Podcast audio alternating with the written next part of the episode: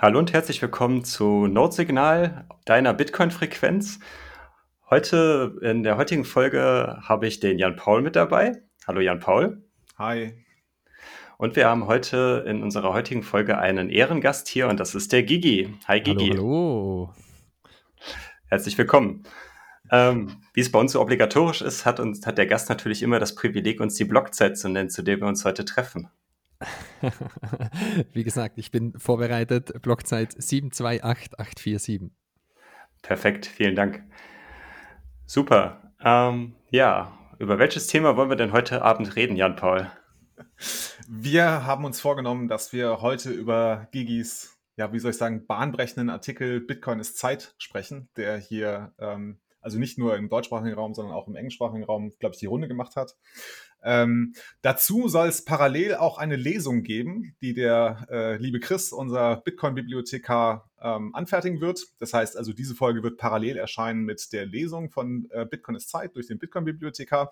Wenn ihr diesen Artikel also noch nicht kennt, dann hier kurz Pause drücken, rüber zum Bibli Bibliothekar wechseln und äh, einmal Bitcoin ist Zeit hören, gelesen durch den lieben Chris.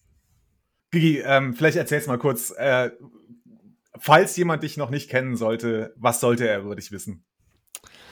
Hm, gute Frage. Äh, ich stelle mich immer sehr gern als Bitcoiner vor und das war es dann eigentlich. das ist aber unter Bitcoinern oft nicht so hilfreich. Also die meisten kennen mich wahrscheinlich, weil ich ein äh, kleines Buch namens 21 Lessons, 21 Lektionen geschrieben habe. Und ich bin auch immer noch am, am Schreiben. Ich mache auch noch ein paar andere Sachen in der Bitcoin-Welt. Äh, viele kennen mich auch einfach nur von Twitter als, als sogenannten Shitposter. also ich glaube, ich habe das gleiche Problem, was viele andere Bitcoiner auch haben, ähm, dass ich meine, meine Arbeitspausen und die dann oft mal auch länger werden, auf, auf Twitter verbringe. Und ähm, das ist definitiv ähm, ja eine, eine Kurzzusammenfassung so von was ich in den letzten Jahren gemacht habe und was ich zurzeit auch immer noch mache. Äh, ich glaube, es klingelt gerade das Telefon. Thorsten, ist es bei dir oder ist es bei mir? Äh, ich glaube, es ist bei mir. Warte mal. Äh, ich gehe mal ganz kurz dran. Hallo? Hallo Thorsten, ich bin's, äh, der Chris. Ähm, hör mal, ich habe ein Problem. Ich ähm, habe hier heute total viele Leute in der Bibliothek und ich habe den Schlüssel zum Eingang verlegt. Habt ihr eine Ahnung, wo der sein könnte? Hm, also hier bei uns sehe ich ihn jetzt nicht. Jan Paul, ist er bei dir irgendwo? nee, ich weiß gar nicht. Chris, was machst du? Warum verlegst du einen Schlüssel? Gerade wenn du Gäste geladen hast. Ja, verdammt nochmal, ich weiß es nicht. Irgendwie kriege ich es nicht mehr zusammen, was, wo, wann war. Also gestern war ich noch in der Bibliothek und bin nach Hause und habe meine Sachen gebügelt und heute Morgen war ich beim Bäcker Lutze und irgendwie weiß ich, jetzt ist irgendwie der Schlüssel weg und es sind so viele Leute da. Was wolltest du denn lesen, Chris?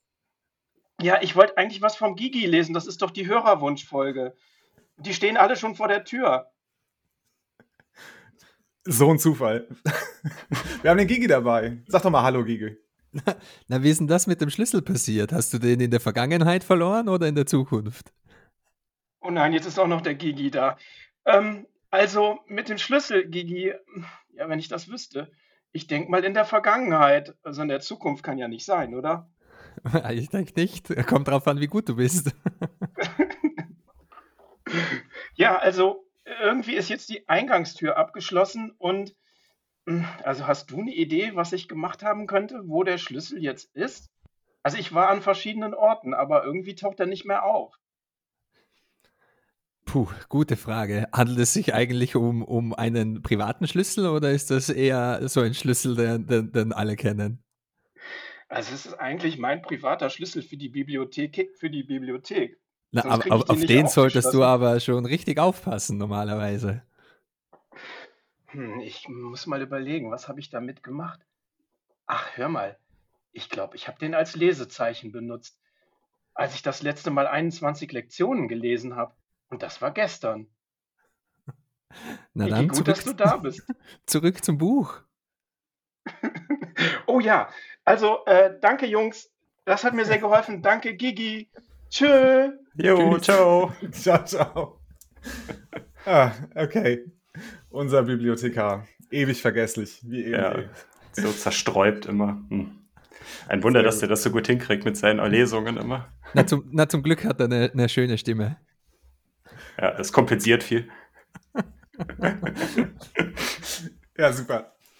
Okay, ähm, also der Bibliothekar bereitet sich auf die Lesung vor. Ich hoffe, er findet seinen Schlüssel und kann dann äh, die Lesung durchführen. So. Ähm, ja, sonst, ich wollte gerade nur sagen, sonst müssen wir die, äh, müssen wir das mit der Ankündigung nochmal revidieren. Das ja die, dann kommt nur unsere Folge raus und die Lesung gibt es dann einfach nicht. Alles klar. Na komm, dann lass uns doch mal äh, reinsteigen in äh, Bitcoin ist Zeit. Ähm, Gigi, äh, ich würde ganz gerne ganz am Anfang anfangen. Du hast am Anfang ähm, zwei Zeilen aus einem Gedicht von Robert Frost drin. Es heißt Acquainted with the Night. Ähm, magst du es gerade vorlesen? Gut, ja, also ich lese das einfach ähm, im Original Englischen vor und probiere das mal frei raus aufs Deutsche zu übersetzen. One luminary clock against the sky proclaimed the time was neither wrong nor right. Und ähm, so frei ins Deutsche übersetzt ähm, steht da eben, oder geht es in dem Gedicht, dass man eine, eine große beleuchtete Uhr sieht, die ähm, sich in den Himmel streckt. Und ähm, die Uhr meint aber, also sie zeigt die Zeit, die Zeit an, aber äh, die Uhr kann dir nicht sagen, ist die Zeit richtig oder falsch. Und mir hat das sehr, sehr gut gefallen, weil ähm, äh, der, der Zeitstrahl in Bitcoin auch so funktioniert sozusagen. Also es geht da nicht darum, dass die Zeit exakt ist und genau ist, so wie wir das kennen von unseren Uhren, dass das auf die Millisekunde genau stimmt, sondern es geht sehr viel mehr um, um die Abfolge und um ähm, auch das mit dem neither wrong nor right. Also man kann nicht sagen, ist das richtig oder falsch. Ähm, man, man kann sich nur probabilistisch drauf verlassen. Und äh, darum geht es eben auch in, in dem ganzen Artikel und somit ist das als erstes Zitat drin, weil ähm, das fasst es meiner Meinung nach äh, sehr gut und kurz und knapp zusammen, mit, mit etwas Fantasie zumindest. ich finde ja immer, es ist ja schon eine Provokation zu sagen, Bitcoin ist Geld. Ne? Also das jemandem vor den Kopf zu knallen, zu sagen, ne, wenn er dich fragt, was ist Bitcoin, ja, im Grunde ist Bitcoin Geld. Nicht mehr, aber auch nicht weniger. Ähm, jetzt kommst du daher und sagst auf einmal, ey, Bitcoin ist Zeit. Und ich glaube, das ist noch eine viel größere, ich weiß nicht, wie ich das beschreiben soll, aber ne, das ist ja erstmal ein Brett, das man da vor den Kopf geknallt kriegt. Ähm, hast du eine Erklärung, die für Anfänger wirklich geeignet ist, also in wenigen kurzen Sätzen vielleicht einfachen Sätzen, warum hm. Bitcoin Zeit ist, bevor wir wirklich mal einen Deep Dive machen? Hm, schwierig, schwierig. Also es ist, es ist natürlich, es ist natürlich ähm, bewusst provokativ. Und man muss auch immer vorsichtig sein mit den Bitcoin ist XY Aussagen. Äh, und ich sage das als jemand, der gerade dabei ist, ein Buch zu schreiben mit 21 Kapiteln, die jeweils anfangen mit Bitcoin ist. und Bitcoin ist Zeit ist eben äh, eines davon. Aber ich habe eben auch schon veröffentlicht, äh, Bitcoin ist eine Idee zum Beispiel. Und das kann man durchaus auch so sagen. Also die Idee von Bitcoin, die existiert schon länger äh, wie Bitcoin. Also man wollte immer schon digitales Bargeld äh, haben als äh, Cypherpunk, sage ich jetzt mal. Also die, es wird schon Jahrzehnte probiert, so etwas wie Bitcoin zu erfinden und zu erstellen und ins Leben zu bringen. Und ähm, im Endeffekt ähm, gefällt mir aber auch sehr gut, einfach zu sagen, dass das, äh, äh, also im Englischen, Bitcoin is and that is enough. Also Bitcoin gibt es, Bitcoin existiert und das muss, das muss reichen. Ob man das jetzt als Geld sieht oder als Zeit, und es gibt ja auch den Spruch, Zeit ist Geld, oder? Also Zeit ist Geld und Geld ist Zeit quasi. Und die Bitcoiner, die sprechen auch gern darüber, dass ähm, Geld gespeicherte Zeit ist, sozusagen. Es ist deine Lebenszeit, deine Lebensenergie, äh, die du dann in Geld reinsteckst, um eben anzusparen und so weiter. So kann man das verstehen. Ähm, kurz zusammengefasst, um was es geht bei Bitcoin ist Zeit und wie ich das meine. Ähm, die Idee davon, die, die stammt äh, wie mehr oder weniger alle meine Ideen nicht von mir. Also das haben andere Leute schon, schon vor mir gesagt und sich damit beschäftigt. Und der originale Titel von, ähm, von einem äh, Artikel, der ich glaube, wann war das? Ich glaube 2000 2018 oder 2017 oder 2016, irgend sowas um den Dreh rum geschrieben wurde, ähm, der war Bitcoin ist a decentralized clock. Und das heißt, Bitcoin ist eine dezentrale Uhr. Und so kann man das vielleicht ganz einfach verstehen, wenn man äh, jetzt ähm, einen Abstraktionsschritt wegnehmen will. Also Bitcoin ist wirklich ein, kann man wirklich als dezentrale Uhr verstehen. Und eben äh, die Blockzeit, die wir am Anfang genannt haben, das ist eben ähm, die Uhrzeit des Bitcoin-Netzwerkes. Und äh, in, in Bitcoin ist Zeit, also man kann es auch, man kennt das auch von der Schule so als, als Zeitstrahl zum Beispiel. Bitcoin baut eben seinen eigenen Zeitstrahl auf. Und das ist notwendig, um die Abfolge der Ereignisse zu fixieren, um die Abfolge der ähm, Geldtransaktionen oder der Nachrichten oder je nachdem, wie man das sehen will, eben äh, fixieren zu können. Weil Bitcoin ist nur Geld und kann als Geld ver verwendet werden, weil die Nachrichten, die im Bitcoin-System verschickt werden, eine eindeutige Abfolge haben. Und dann kann man das als Kassenbuch verwenden. Und das ist so vielleicht mit ganz einfachen Worten für jemanden erklärt, der noch nichts von Bitcoin versteht. Hm. Das äh, zeigt sich ja dann auch, wenn man sich das White Paper von Satoshi Nakamoto anschaut und sich da mal die Referenzen, die ganz am Ende genannt werden, sind. Das hattest du bei dir ja auch erwähnt, dass drei von den acht Referenzen sich ja irgendwie um Zeitstempel Ermittlung im digitalen Bereich besch äh, damit beschäftigen. Genau, genau. Es ist eben ähm, die, die Zeit zu ermitteln, wenn es, wenn es um Computersysteme geht, das ist etwas äh, ganz Schwieriges. Also, ähm, weil man kennt das vielleicht auch aus dem, aus dem echten Leben einer Uhr ist nicht unbedingt zu vertrauen. Die Uhr, die kann stehen bleiben, die Uhr kann falsch gehen, die kann zu schnell gehen, die kann zu langsam gehen. Und man schaut auf die Uhr und ähm, wenn das irgendwie dann mit deinem Bauchgefühl oder dem Sonnenstand oder sonst was nicht übereinstimmt, dann weißt du, okay, da stimmt was mit der Uhr nicht. Und ähm, quasi etwas mit einem Zeitstempel zu vers versehen, also in, in den Computerwissenschaften spricht man da vom, vom Timestamping. Ähm, das ist gar nicht so einfach, weil wenn, wenn, wenn man sich das so vorstellt, man hat ähm, ein Blatt Papier und man schreibt da was drauf und dann unterschreibt man das und dann schreibt man die Zeit dazu. Man kennt das von behördlichen Dokumenten und so weiter. Ähm, das, das muss immer dann quasi von jemandem, von einer zweiten Person abgestempelt werden, von, einem, von einer Behörde. Da kommt dann noch ein Stempel drüber, was bestätigt, ja, das war wirklich die Zeit. Der hat nicht gelogen, das ist wirklich seine Unterschrift. Ich bin daneben gesessen. Das ist wirklich an diesem Tag passiert und und da kommt jetzt mein Stempel drauf. Du brauchst also immer, weil sonst könnte man da ja jederzeit hinschreiben, auch eine Zeit, die in der Vergangenheit war und, so, das wäre dann eben Dokumentenfälschung oder eine Zeit, die in der Zukunft ist. Und ähm, ich verweise eben auch im, äh, im, im Artikel darauf, die Kidnapper, die haben genau dieses Zeitstempelproblem. Ähm, weil wer sagt mir, dass diese Person, die gekidnappt wurde, noch am Leben ist?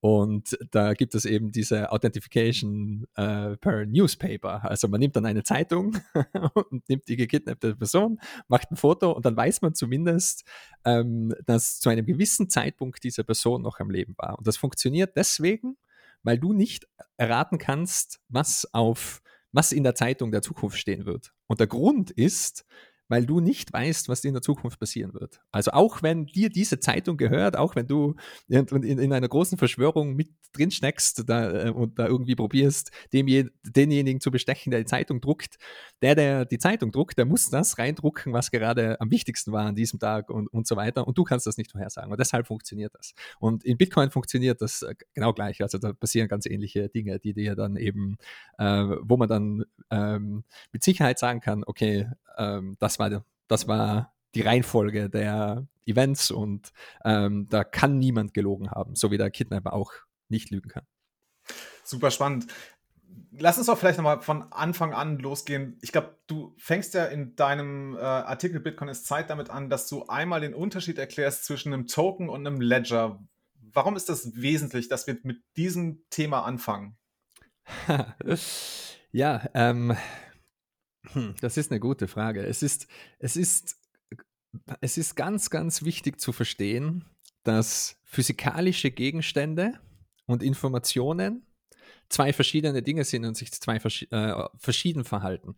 Und äh, mir gefällt das Zitat eben so gut, ähm, ähm, wo es darum geht, um, um Ideen und Äpfel. Also wenn ich eine Idee habe und du hast eine Idee und wir tauschen diese Ideen aus, dann hat jeder von uns zwei Ideen. Das heißt eben auch, die äh, Informationen an sich sind eigentlich kein rares Gut, oder? Und auch digitale Informationen, es ist kein rares Gut. Ähm, und, und, und das gilt es zu verstehen. Wenn, wenn ich einen Apfel habe und du einen Apfel und wir tauschen Äpfel, hat jeder immer noch einen Apfel. Und deshalb gibt es bei physikalischen Gegenständen auch immer einen, einen Konflikt und, und, und äh, äh, äh physikalische Gegenstände sind ein rares Gut. Und deshalb ist es auch so schwierig, digitales Geld zu erstellen, weil in der digitalen Welt haben wir nur Informationen. Also es gibt keine Objekte in der digitalen Welt, auch wenn man das oft so nennt. Also man spricht äh, beim Programmieren oft von Objekten und so weiter. Aber das ist, es ist immer, immer Information. Und jeder Computer alle Computer, alle Turing-Maschinen sind Kopiermaschinen, weil man kann Information nicht verschieben. Man kann Information nur kopieren. Und du kannst den Zettel verschieben, auf die die Information draufsteht. Aber wenn du von einem Zettel auf einen anderen Zettel die Information übertragen willst, dann musst du das zuerst abzeichnen, abmalen, abschreiben und dann das Original löschen, zerstören, wie auch immer. Und das ist immer gleich und das, jeder Computer funktioniert auch so. Deswegen funktioniert auch Kopierschutz niemals.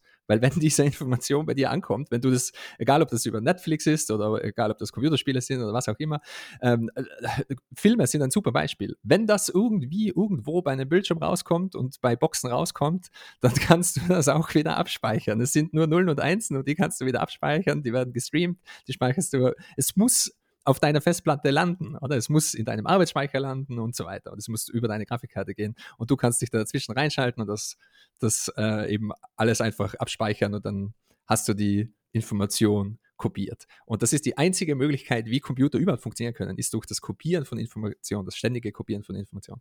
Und das ist ganz, ganz wichtig zu verstehen, weil auch in, in, in der heutzutage, die, die, die ganzen NFT-Jungs und die ganzen Krypto-Jungs und so weiter, die verstehen das alle nicht, weil die, die sprechen immer von, von äh, Tokens, die nicht kopiert werden können und, und eben quasi dann ja JPEGs und Affen, die man besitzen kann und keine Ahnung was. Nein, das funktioniert so nicht. Du, du, du kannst, dein NFT kannst du so, also, also die, die, die grafische Repräsentation, den Affen kannst du gleich besitzen, wie du die Zahl 3 besitzen kannst. Nämlich gar nicht. Die Zahl 3, die, die, du kannst nicht hergehen und sagen, mir gehört jetzt die Zahl 3 und niemand darf die, an die Zahl 3 denken. Das ist, das ist absoluter Schwachsinn. Und deshalb ist es auch so wichtig, äh, war mir so wichtig, äh, mit, mit dem quasi anzufangen. Es gibt, es gibt nämlich nur diese zwei Arten, diese zwei Repräsentationen von Geld. Es gibt, weil, weil nur, äh, wenn, wenn du, äh, es gibt nur die physikalische Realität und quasi unsere Aufzeichnungen über die physikalische Realität. Und das, eins, das eine sind physikalische Objekte und das andere sind Informationen. Und physikalische Objekte, so wie Goldmünzen oder eben Muscheln oder, oder was auch immer, die, die kann man einfach, die, die physikalischen Gesetze, die bestimmen, ähm, wem was gehört quasi. Also ich, ich, die, die, die Goldmünze, die gebe ich dir. Du kannst die Goldmünze nicht ausgeben, bevor ich sie dir gegeben habe. Und ich kann die Goldmünze auch nicht doppelt ausgeben. Also wenn ich die dir gegeben habe, dann habe ich sie nicht mehr und kann sie auch niemandem anderen geben. Und das machen alles die physikalischen Gesetze. Das, ist, das geht von ganz allein. Und ja. bei Informationen, bei, bei, bei Listen, bei, äh, wenn man sich das aufschreibt, da ist das eben sehr viel schwieriger. Und bei, die Lis bei, Li bei Listen, ähm, da kommt dann eben das Problem der Zeit ins Spiel. Also ich hatte das, als ich das gelesen habe, so verstanden, ähm, oder so interpretiert, du kannst ja eigentlich sagen, wenn ich, äh, wenn wir jetzt, sagen wir, physische Goldmünzen nehme und wir damit Transaktionen durchführen, dann sind diese Transaktionen sind final, sie sind endgültig. Genau. Ne? Sie sind in der Zeit einfach, das, das Ereignis ist geschehen und dann ist ne, die Goldmünze nicht mehr bei dir, sondern sie ist jetzt beim Thorsten. Genau. Mhm. Bei Registern oder bei Listen ist das ganz anders. Die kennen keine Zeit an sich. Ich, wenn, wenn ich auf der auf der Liste eine Transaktion mache, weiß die Liste ja nicht, in welcher Reihenfolge das gekommen ist. Hm. Und ist die, das so du, richtig du, zu verstehen? Richtig, ja. Und du könntest auch, du könntest auch zum Beispiel eine Transaktion aufzeichnen, die nie passiert ist. Du könntest auch eine Transaktion wieder rauslöschen und so weiter. Also das ist eben dieser Disconnect zwischen der, der echten Welt und, und der Informationswelt. Der ist immer gegeben. Nur in Bitcoin ist der nicht gegeben. und das ist eben, das gilt es zu, zu, zu verstehen. Äh, wie das alles funktioniert, das ist eben ganz schön. Ähm, ich würde nicht mal sagen, dass es kompliziert ist. Ja, wahrscheinlich ist kompliziert schon das richtige Wort, aber es ist, es ist schon sehr, sehr schwer zu verstehen, weil es eben ein, ähm, ähm, eine, eine sehr raffinierte und ausgefallene Lösung ist für ein, für ein Problem, das meiner Meinung nach keine exakte Lösung hat und gar nicht anders gelöst werden kann. Also das, äh, und, und, und alles hat irgendwo immer mit der Zeit zu tun, weil, wie du richtig gesagt hast, wenn ich dir eine Goldmünze gebe, dann ist diese Überweisung sozusagen, diese Transaktion final. Und ähm, man kann das auch nicht rückgängig machen. Also man kann das nur mit einer neuen Transaktion dann wieder rückgängig machen. Ich kann die Transaktion nicht äh, löschen, so als wäre sie nie passiert und so. Ähm, und auch äh, es kann nie zu einem, zu einem Konflikt kommen. Es ist immer klar, was passiert äh, ist. Also ich, ich kann eben, wie gesagt, ich kann durch die physikalischen Gesetze, die wir haben, nicht dir und jemand anderen gleichzeitig die gleiche Goldmünze geben und dann ähm, muss man sich irgendwie ausstreiten, okay, wer hat sie jetzt wirklich bekommen? Nein, derjenige, der, der, der sie besitzt, der hat die Goldmünze. Und deswegen spricht man auch davon eben, ähm, äh, Possession is nine tenths of the law. Also äh, da gibt es diesen Spruch, dass eben neun Zehntel vom Gesetz ist, bei wem ist das Ding? Wem gehört das Ding? Wer hat es wer wirklich zu Hause? Und es, äh, die, die, die, die ganze Gesetzgebung quasi, die äh, kommt nur zum Greifen, wenn es überhaupt einen Konflikt gibt, wenn es einen Diebstahl gab und so weiter. Hm. Das, da sieht man ja dann auch eigentlich relativ gut dann auch die Unterschiede zwischen der physischen und so Registermethoden. Dass bei dem einen hat man, es ist eigentlich trustless, wenn ich dem Jan Paul zum Beispiel eine Münze gebe, da muss ich niemandem Dritten vertrauen, dass äh, der, der diese Transaktion überprüft. Wenn jemand aber ein ja. Register führt, hat man ja dann wieder dieses äh, Vertrauensproblem, was ja zentral oder der zentrale äh, Kritikpunkt oder der Ansatzpunkt von Bitcoin eigentlich war, um dieses Vertrauen zu eliminieren. Genau, und äh, bei, wenn ich dir eine Münze gebe oder eben eine, einen Geldschein, dann braucht es keinen Mittelsmann. Und das ist eben ganz, ganz, ganz äh, wichtig. Und das ist auch äh, ganz viele ähm, vor allem freiheitsliebende Menschen, die verstehen deshalb auch, wie wichtig Bargeld ist und wie problematisch der Angriff auf Bargeld ist und die Abschaffung von Bargeld ist. Weil mit Bargeld kannst du Transaktionen ohne Mittelsmänner durchführen und wenn du von, von einem Bargeld, von einem phys physikalischen Ding wechselst auf eine Liste, da schaltet sich immer irgendein Mittelsmann ein. Weil jemand muss diese Liste haben und jemand muss diese Liste führen und jemand muss auch sicherstellen, dass die Dinge, die in der echten Welt passiert sind, die, die in der physikalischen Welt passiert sind, übereinstimmen mit dem, auf, was auf der Liste steht. Und äh, das war vielleicht nur so als, als Nebenbemerkung, äh, das war auch mein, auf der Zitadelle habe ich einen Vortrag gehalten und das war mein Hauptpunkt quasi, dass eben diese Trennung zwischen zwischen Liste. Und das, was wirklich passiert ist in der physikalischen Welt, ist auch der Grund, warum Bananen auf der Blockchain nie funktionieren werden und auch warum Gold auf der Blockchain nie funktioniert und so weiter. Weil du brauchst dann immer eine zentrale Instanz, die dir sagt, okay, ich habe so und so viele Bananen in diesem Lagerhaus. Und das ist die Liste, die sagt, so und so viele Bananen sind in diesem Lagerhaus. Und jemand muss die immer synchron halten. Dann muss ich wieder ins Lagerhaus schauen und schauen, okay, stimmt das? Ist eine Banane verrottet oder nicht? Wo sind die Bananen? Ich muss die Liste updaten. Wenn irgendjemand was, eine Zeile rauslöscht aus dieser Liste, dann muss ich ins Lagerhaus gehen und die Banane vernichten oder wie auch immer. Und das ist immer das, das ist das ewige Problem. Und Bitcoin löst dieses ewige Problem. Es ist so faszinierend. Ähm, aber also der Kern des Problems ist äh, bei den Listen, dass wir bisher zumindest oder bis 2009 keine Lösung dafür kannten, wie wir ein Double Spend verhindern, außer dass wir eine zentrale Autorität irgendwie einführen. Ne? Denjenigen, der äh, die Liste führt und pflegt. Genau, und ein Double Spend ist ähm, ganz, wenn man, wenn man dann das mit der Liste mal verstanden hat, dann ist ein Double Spend ganz, ganz, ganz einfach zu verstehen. Weil natürlich, äh, wie gesagt, eine, eine Goldmünze kann man nicht doppelt ausgeben. Wenn, wenn du eine Liste aufbaust im, im Cyberspace, also wenn du im, im Raum der Informationen eine Liste aufbaust und die als Geld verwenden willst, das Besondere an Geld ist, jeder will immer mehr davon haben.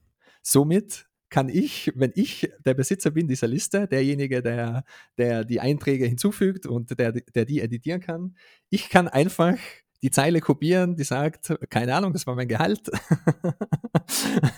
da ist so und so viel 100 oder 1000 Euro bekommen und kann die einfach Steuerung C, Steuerung V kopieren. Und dann habe ich das doppelte Gehalt bekommen. Und das ist genauso ein, ein Double Spend. Und, und das, das Problem eines Double Spends kommt hauptsächlich dann auf, wenn es um Geld geht, weil bei Geld, da wollen alle bescheißen. Jeder will immer mehr Geld haben.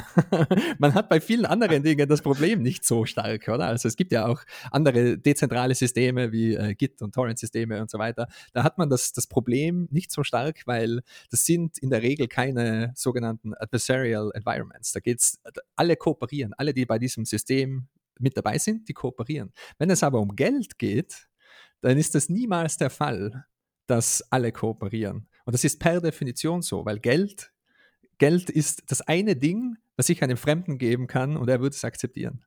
Wenn, wenn, wenn wir drei irgendwie eine, ein, ein, ein Geschäftchen machen, äh, werden wir nicht Geld verwenden müssen. Du machst irgendwas, ich merke mir das, ich schreibe mir das auf, ich vertraue dir, wir werden uns wieder treffen und dann, dann machen wir uns das so auch aus. Geld, bei Geld geht es darum, dass ich es den Leuten geben kann, denen ich nicht vertraue, sozusagen. Das ist eben, äh, äh, da, äh, da, da, kommt das Problem, diese, dieses Vertrauensproblem und dieses Double Spend Problem kommt eben immer ganz, ganz automatisch mit auf den Tisch, weil eben Geld so eine, eine besondere Sache ist. Und am, am, am einfachsten kann man sich eben so vorstellen, du hast eine, eine Zeile in dieser Liste, das ist deine Gehaltsüberweisung. Und wenn, wenn, ist natürlich sehr verlockend, dass man daher hergeht und sagt einfach, okay, diese Zeile duplizieren und, und ab geht die Post. Ja, sehr schön. Ähm, was ich echt super finde an deinem Artikel, ist, dass du immer wieder äh, Zitate von Satoshi eingebunden hast, ähm, weil die, also in meinen Augen, zeigen, wie genial eigentlich Satoshi äh, war.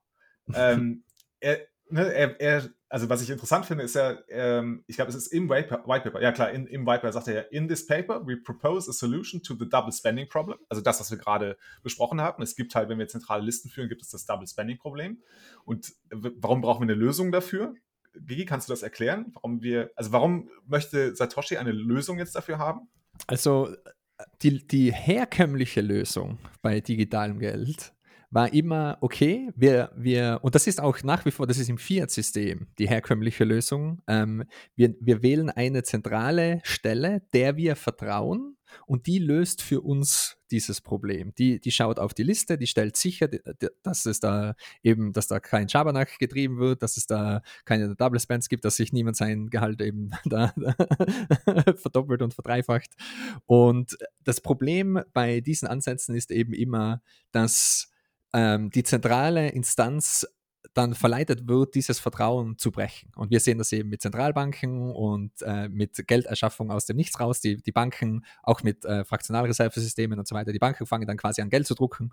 Und wenn die, wenn die ähm, ähm, äh, das erwähnt Satoshi auch ich bin mir nicht sicher, ist wahrscheinlich auch im White Paper äh, oder vielleicht im, im Announcement, ich bin mir nicht mehr ganz sicher, ich, wahrscheinlich ist es im Announcement, wo er schreibt, ähm, äh, wo er eben die, genau dieses Problem beschreibt, dass es immer diese, dieses Vertrauen braucht in diese zentrale Instanz. Und äh, ich glaube, das Zitat ist dann, but history is full of breaches of this trust. Und es geht eben darum, dass wir den Banken vertrauen müssen mit unseren Identitäten, äh, mit der Geldpolitik und, und den ganzen Dingen.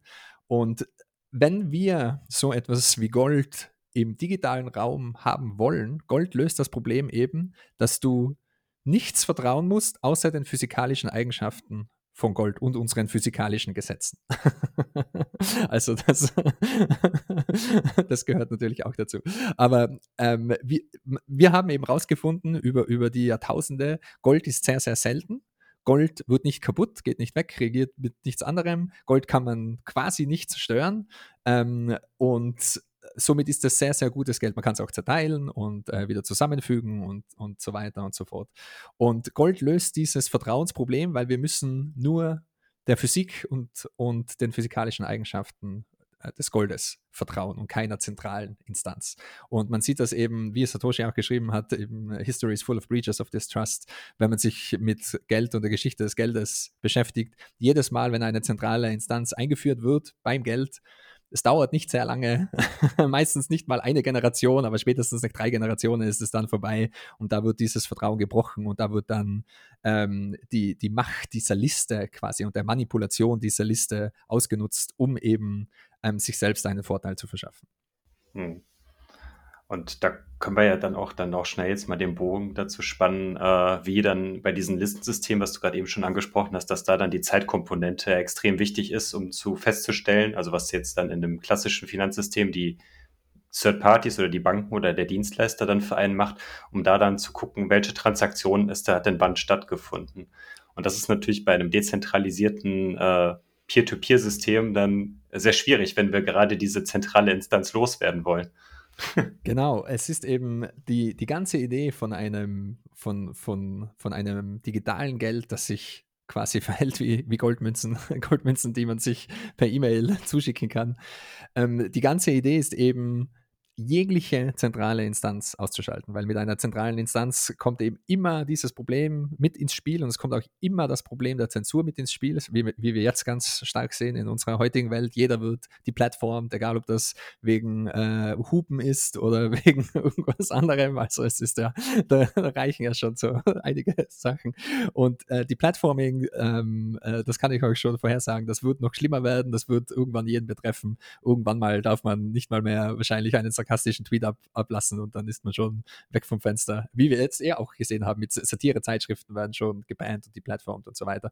Und das ist in, in der Finanzwelt natürlich genau gleich. Man sieht das jetzt auch mit eben Sanktionen gegen Ländern und Sanktionen gegen gewisse Bevölkerungsgruppen und so weiter. Und das ist eben immer zurückzuführen auf dies, das Vertrauen in diese zentrale Instanz. Wenn du Goldmünzen hast, wenn du Bargeld hast, niemand kann dich die Plattformen. Und das, das ist eben auch der ganze Sinn von einem zentralen, äh, dezentralen, zensurresistenten System, dass es keine zentrale Instanz gibt, die die, die, Geldpolitik bestimmen kann und dass es auch keine zentrale Instanz gibt, die dich die Plattformen kann ähm, oder eben irgendwie Accounts zusperren kann und so weiter.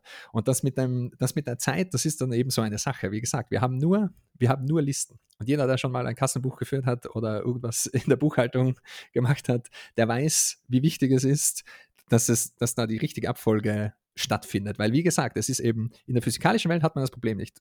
Du kannst die Goldmünze nur ausgeben, wenn du sie schon bekommen hast. Wenn du Listen hast und mit der Reihenfolge von diesen Überweisungen durcheinander kommst, dann kommst du auf einmal in Situationen rein, ah, okay, äh, du kannst Geld ausgeben, das du noch nicht hast oder wie auch immer. Das wird dann immer, immer sehr, sehr komisch. Also man muss sicherstellen, dass die, die Reihenfolge der Überweisungen richtig ist, damit auch alles seine Richtigkeit hat, weil sonst läuft man eben in komische und paradoxe Situationen rein. Und, und ähm, ihr, ihr, habt zuvor auch die, die, die Historie erwähnt und auch die, ähm, die, ähm, die ja, sag schnell, die Quellenangaben, auf die sich Satoshi berufen hat, ja. äh, die, die vorherigen Werke von Timestamping und so weiter. Und Timestamping war das ähm, eines der zwei ungelösten Probleme bevor Bitcoin. Und es hat immer alle anderen Ansätze, alle Ansätze vor Bitcoin hatten immer einen zentralen äh, Timestamping-Server, immer einen, eine zentrale Instanz, eine zentrale Uhr, die genau ansagt, okay, so spät ist es jetzt im Netzwerk und da musste man vertrauen und äh, alle mussten sich auch immer zu dieser Uhr hin verbinden sozusagen und jeder musste sich dort sozusagen die Zeit abholen.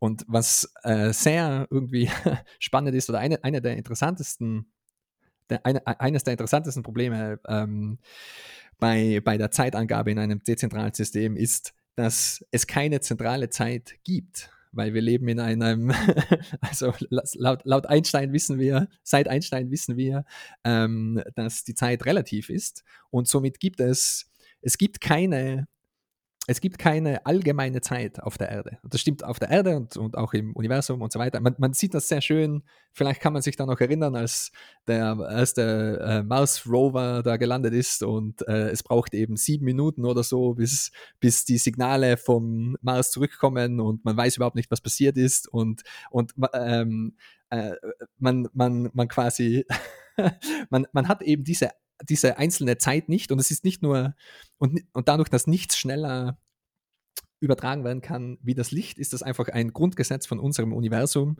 Es gibt die globale Uhr in unserem Universum nicht. Zeit ist relativ und um sich das zu veranschaulichen, und das ist wirklich, das ist ein großes, großes Problem für dezentrale Systeme, weil wenn du jetzt, und ich habe dieses Beispiel, glaube ich, auch in dem Artikel drin, sagen wir, du hast einen Geschäftspartner oder deine Frau oder was auch immer und ihr beide, beide Zugriff auf das gleiche Konto.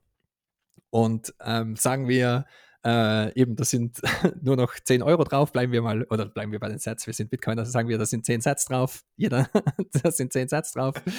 Und ihr befindet euch an gegenüberliegenden Punkten der Erde und ihr habt beide den gleichen Private Key, die, äh, den gleichen Zugriff quasi. Und ähm, der eine will 8 Sets ausgeben und der andere will 9 Sets ausgeben und, und ihr macht unter Anführungszeichen gleichzeitig an verschiedenen Punkten der Erde eine Überweisung. Wer hat recht? Es wird immer diese Konflikte geben. Also es ist, wenn, wenn, dadurch, dass es keine globale Zeit gibt, gibt es auch keine Gleichzeitigkeit und somit ist die Abfolge von Ereignissen nicht fix vorgegeben in unserem Universum. Es kommt zu keinem Konflikt, aber es ist je nachdem, wo du bist im Netzwerk, je nachdem, je nachdem, wo du bist in unserem Universum, wie schnell du dich bewegst und was deine Position ist. Für den einen Zuschauer ist A vor B basiert und für den anderen Zuschauer ist B vor A basiert. Und es ist einfach eine Tatsache von unserem Universum und das ist ein unlösbares Problem quasi. Und somit ist das Problem der Zeitfindung in einem dezentralen System ein ganz, ganz, ganz schwieriges, weil du kannst auf der Erde sind es 50 Millisekunden. In diesen 50 Millisekunden, in diesem Fenster, kannst du nicht sagen, was ist vorher passiert und was ist danach passiert. Es kommt auf die Position des, des Zuschauers an, auf die Position des Beobachters dieser beiden Events kommt das drauf an. Und wer, wer mir das nicht glaubt, oder wenn, wenn das jetzt komisch klingt, äh, beschäftigt euch mit der Relativitätstheorie und äh, da gibt es auch schöne YouTube-Videos und Wikipedia-Artikel und so weiter. Ähm, das ist kein Blödsinn, ich, was ich da so sage. Und, und deshalb ist es auch ähm, so schwierig, dieses Problem zu lösen. Und, und Bitcoin löst das eben auf eine, eine ganz eigene und komische Art und Weise und schafft es wirklich, das, das Problem äh, zu lösen. Zwar eben nur auf eine probabilistische Art und Weise, nicht auf eine exakte Art und Weise, weil auf eine exakte Art und Weise ist das Problem nicht zu lösen, aber nur um einmal etwas länger auszuholen. Ich habe das, das nur im Artikel in so einem Nebensatz mal erwähnt, weil sonst äh, eben da schreibt man dann schnell ein, ein, ganzes Buch. Aber das ist das, das Problem, das ist quasi ein unlösbares Problem und Bitcoin löst das so äh, auf einen, auf einen Umweg sozusagen. Genau, lass uns doch mal versuchen, äh, diese Lösung, die Satoshi vorgeschlagen hat, dazu ein bisschen zu erarbeiten. Ne? Also das Interessante finde ich, ähm, er sagt ja ganz am Anfang, wenn er es, also wenn er Bitcoin ankündigt und auch im White Paper sagt er, ne, also die Lösung für das Problem beginnt mit einem Timestamp-Server. Mhm. Du hast jetzt, glaube ich, in deinem Artikel sind es sind zwei Zutaten, nenne ich das jetzt mal, die wir brauchen, um die Zeit zu bestimmen. Das eine ist die Kausalität. Mhm. Ähm, was ist damit gemeint? Mhm. Äh, es geht da eben nicht um, um ähm, quasi Zeitbestimmung und ich will da jetzt nicht auf, auf deinen Worten herumreiten, aber es, ist, es geht darum, wenn du, wenn du einen Zeitstrahl aufbauen willst, von Null weg, wenn du eine neue Physik erschaffen willst mit einem neuen Zeitstrahl, dann brauchst du zwei Zutaten, Kausalität und etwas, was unvorhersehbar ist. Weil du kannst ja zum Beispiel auch, wenn, wenn, wenn, wenn äh, als Kind äh, lernt man zum Beispiel auch den Zahlenstrahl, oder? Also 1, 2, 3, 4, 5, 6, 7, 8, 9. Oder als Informatiker 0, 1, 2, 3, 4, 5, 6, 7, 8, 9. und und ein, ein Zahlenstrahl ist kein guter Zeitstrahl, weil kommen wir zurück zum, zum Kidnapper-Problem. Wenn ich als Kidnapper, wenn ich jemanden kidnappe, und dann stelle ich mich vor einen Kalender und mache ein Foto. Das würde nicht sehr viel bringen. Weil der Kalender, da kann ich jegliche Seite abfotografieren. Ich, das, das, das, das, hat keine Aussagekraft. Das sagt nicht darüber aus, lebt die Person noch, wann ist das passiert und so weiter. Mit einem, Kalend mit einem Kalenderblatt kann ich nichts aussagen. Ich brauche eben äh, die, die, Zeitung. Ich brauche die Tageszeitung und muss die abfotografieren. Und da kommt eben die Unberechen, äh, äh, die, die die Tatsache mit rein, dass man diese Ereignisse nicht vorhersagen kann. Und ähm, die ähm, hilf mir schnell mit, mit dem Vokabular, weil mein, mein Hirn, mein Hirn ist auf Englisch. Ja, die Entropie fehlt ja hier dann nur die, oder was meinst du? Die zwei Zutaten auf Deutsch. Also es ist eben Unpredictability und ähm, Kausalität. Kausalität und, und, und, genau, und Vorhersehbarkeit. Es ist schon spät, nur fürs, nur fürs Protokoll. Es, es war gerade 21.21 Uhr, 21, also ist schon spät am Abend. Und, und mit diesen zwei Zutaten, nur mit diesen zwei Zutaten, ähm, kann man einen Zeitstrahl aufbauen, den, bei dem man nicht schwindeln kann. Also um eben zu diesem Verbrecherbeispiel zurückzukommen, ähm, sollen, wir, sollen wir auf Jan Paul warten, bis der wieder reinscheint? Er ist er wieder. Alles klar. Ähm, na gut, dann, dann äh, ich, ich probiere nochmal, weil äh, es ist eben auch für mich immer wieder schwierig, mich da erneut äh, durchzudenken und, und darüber zu sprechen, vor allem eben auf Deutsch, weil irgendwie äh, ich schreibe die Artikel auf Englisch und dann ist mein, mein ganzes Vokabular und mein Hirn auf Englisch eingestellt. Du kannst auch zwischendurch äh, Engl englisches Vok Vokabular einstreuen, ne, wenn es dir leichter fällt. Ich glaube, das kriegen wir schon hin. Ja. Okay, ich, ich probiere es nochmal. Also, also wie gesagt, wir brauchen um einen Zeitstrahl de, bei dem man nicht schwindeln kann, aufzubauen, brauchen wir Unpredictability, also Dinge, die man nicht vorhersagen kann, und Causality, also Dinge, die kausal zusammenhängen. Und deswegen ist eben zum Beispiel die, äh, der Zahlenstrahl wäre kein guter Zeitstrahl. So wie eben auch der Kalender ist kein guter Beweis für für den Kidnapper. Das ist einfach das, da kann man ganz leicht in der Zeit vor und zurückspringen und es sagt nichts darüber aus, ob, ob äh, die gekidnappte Person noch am Leben ist oder nicht. Und wenn man, wenn eben, wenn die, wenn die Ereignisse nicht verkettet sind, wenn es keine Kausalität gibt, dann kann man ganz leicht zurückspringen und, und einen, ein Ereignis austauschen. Das ist eben eine ganz normale Liste, äh, eine ganz normale Liste, so wie man sie kennt, die ist eben nicht verkettet. Also äh, ähm, deshalb, deshalb könnte ich auch hingehen und ein paar Zeilen zurückspringen und das ist die Zeile von meinem Gehalt und könnte die einfach duplizieren und niemand merkt es. Und es wäre immer noch eine, eine gültige Liste, wenn man so drauf schaut. Und was Bitcoin eben macht, ist, ähm, es verkettet alle Einträge kausal durch eben die Hashing-Funktion. Und das ist eben, das ist ganz wichtig, dass das eine kryptografische Hashing-Funktion ist, wie im äh, SHA-256, die eine Einwegfunktion ist, also die geht nur in eine Richtung, die kann man nicht, die kann, äh, die kann man nicht zurückrechnen. Und das ist eben der, der kausale Baustein quasi, der, der, der den, im Zeitstrahl von Bitcoin ist das der kausale Baustein. Und der Baustein der Unpredictability, der, der, Ereignisse, die man nicht vorhersagen kann, ist sowohl Proof of Work als auch andere Bitcoiner, die Transaktionen ins Netzwerk rausposaunen. Und äh, diese, zwei, diese zwei Zutaten werden eben äh, quasi ähm, in einen Topf geworfen und bauen dann einen, einen über die Zeit einen, einen Zeitstrahl auf. Und das ist eben, wir sprechen da von, von der Time Chain und man spricht von, von Blocktime und, und der Blockzeit. Und ähm, ähm, ja, äh, darum geht es in Bitcoin. Es geht darum, eine Vergangenheit aufzubauen, die nicht geändert werden kann, beziehungsweise nicht leicht geändert werden kann. und je weiter man zurückgeht in der Vergangenheit, deswegen spreche ich auch immer davon, Bitcoin ist probabilistisch, ähm, desto schwieriger wird es, die Vergangenheit zu ändern. Und die, die Zukunft ist immer ungewiss, so, so wie auch bei uns. Die Zukunft ist ungewiss.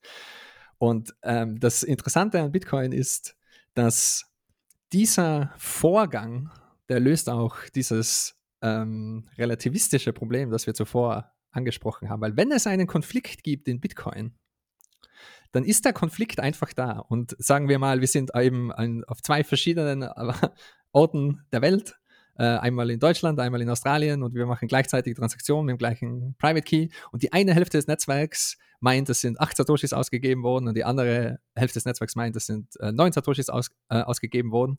Und irgendwo trifft sich da der Konflikt und bei Bitcoin gibt es dann eben einen, einen, einen Chain Split, da gibt es dann zwei Wahrheiten quasi. Und auf diesen zwei Wahrheiten wird dann eine neue Wahrheit, der nächste Block gewinnt quasi. Also da, die, die halben Miner fangen auf der einen Wahrheit dran, äh, äh, die, die, einen, die eine Hälfte der Miner, geografisch gesehen, ähm, probiert den einen Zeitstrahl fortzu fortzuführen und die andere Hälfte probiert den anderen Zeitstrahl fortzuführen und irgendwer gewinnt und es wird immer unwahrscheinlicher, dass weiterhin ähm, quasi die beiden ähm, Zeitstrahlen Strähle weiter aufgebaut werden. Und eben das ist, das ist diese, die, das ist wichtig zu erwähnen, weil diese Konflikte, diese Konflikte von, von welches Ereignis ist zuerst passiert, wird es immer geben in einem dezentralen System, weil es gibt keine einzige Wahrheit. Es gibt keine einzige Zeit und somit gibt es keine einzige Wahrheit, somit wird man immer in Konflikte reinlaufen. Und Bitcoin löst diese Konflikte eben probabilistisch. Irgendwann ist ein Zeitstrahl länger und Nakamoto-Konsensus, also eben äh, so wie das ist die, die quasi, ähm, das ist die Wahrheit in Bitcoin, ist einfach nur, in welchem Zeitstrahl steckt am meisten Proof of Work drin. Und das ist diese Konflikt. Resolution von Bitcoin. So werden Konflikte in Bitcoin aufgelöst. Und anders kann es in einem dezentralen System nicht funktionieren, weil sonst hast du immer eine Autorität, die dir sagt, ah, da war der Konflikt und ich löse den für dich. Und in, in äh, Bitcoin, da löst das eben die Physik und die Mathematik und zwar auf eine probabilistische Art und Weise. Was ja den irgendwie verrückten Effekt hat, dass die Uhr ja auch zurückspringen kann. Ne? Also wenn wir einen Change Split haben und ich äh, führe, also bin auf dem Zeitstrahl, der, ähm, sag mal, da, hinterher verliert ne? oder weniger Proof of Work enthält, dann springt meine Uhr doch einmal zurück Richtig, also und nur für, für die, die ganz genau aufgebaut äh, für die, die ganz genau aufgepasst haben, mein Beispiel mit wir versenden gleichzeitig eine Transaktion, das war eben nur ein, ein, ein Shortcut quasi, nur um, um, damit man sich das als Neuling quasi vorstellen kann. Was bei einem Chain Split eigentlich passiert ist, man zwei Miner finden unter Anführungszeichen gleichzeitig zwei Blöcke und beide sind gültig und schießen die gleichzeitig ins Netzwerk raus oder eben sehr, sehr nah zusammen und dann propagieren die gültigen Blöcke sich durch das Netzwerk und dann kommen auf einmal zwei gültige Blöcke, die den, den gleichen Zeitschritt machen bei dir an und deine Node merkt sich alle beide. Und es sind, okay, das ist beides gültig, jetzt müssen wir warten, bis äh, wel welcher dann länger wird und das sind eben Orphan-Blocks und so weiter. Und wir, das, ist, das ist kein Fork oder das ist ganz ein, ein das ist die normale ähm, Auflösung eines Konflikts, der immer entstehen wird in Nakamoto-Konsensus. Das ist meiner Meinung nach die, die einzige Möglichkeit, wie solche Konflikte dezentral aufgelöst werden können. Und bei anderen Konsensussystemen wie im Proof of Stake oder was auch immer, da gibt es immer irgendwo einen kleinen geheimen Rat, ein paar Leute, die dann eben bestimmen können, die dann irgendwelche äh, Private Keys in der Hand haben, irgendwas absignieren und sagen, ah, na, ich sag dir, ähm, da war gar kein Konflikt, äh, das, das ist die Wahrheit, die diktieren die Wahrheit. Und in, in Bitcoin, da äh, diktiert eben nur die Mathematik und die Physik die Wahrheit und im Endeffekt diktiert eben der Zeitstrahl, der die meiste Proof of Work in sich eingebettet hat, diktiert, was passiert ist in Bitcoin. Ja. Das erklärt ja dann auch dann die Empfehlung, die es ja da im Bitcoin-Netzwerk gibt, dass man, äh, wenn man eine Transaktion hat, dass man da ja idealerweise sechs Transaktionen, also oder Richtig. sechs Blöcke, also eine Stunde warten soll, Richtig. weil die Wahrscheinlichkeit, dass dann die Transaktion nochmal zurückgerollt wird, ist sowas von unwahrscheinlich, dass man dann eher dann, also dass man dann zumindest dann ein paar Blöcke warten sollte, einfach Richtig. um diese Sicherheit zu bekommen.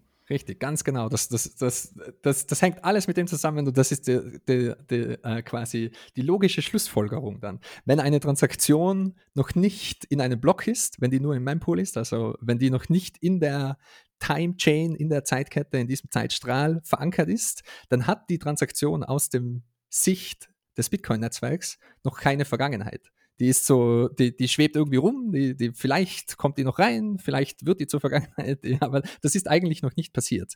Und wenn man nur eine Konfirmation hat, also wenn man, wenn, wenn die nur in einem Block vergraben ist, dann, dann ist das gerade passiert, aber hm, wer weiß, vielleicht, vielleicht sind wir gerade auf der falschen Seite von einem Chainsplit, äh, äh, vielleicht, vielleicht bin ich umgeben von lauter bösen Nodes und werde gerade Sybil attacked und ähm, du kannst dir da noch nicht so ganz sicher sein, ist das wirklich passiert oder nicht. Und deswegen ist es eine probabilistische Uhr sozusagen. Und deshalb muss man auch warten und warten und warten und, und dann eben, eben so, das ist aber nur eine Hausnummer, oder? So sechs Blocks und dann kann man sich sicher sein, nee, nee, das ist, das ist, das ist einfach, es wird exponentiell sicherer. Und da sagt man so eben, ja, nach sechs Blocks, da, da, sogar wenn die amerikanische Armee dich gerade angreift, nach sechs Blocks, da kannst du dir ziemlich sicher sein, dass das wirklich passiert ist.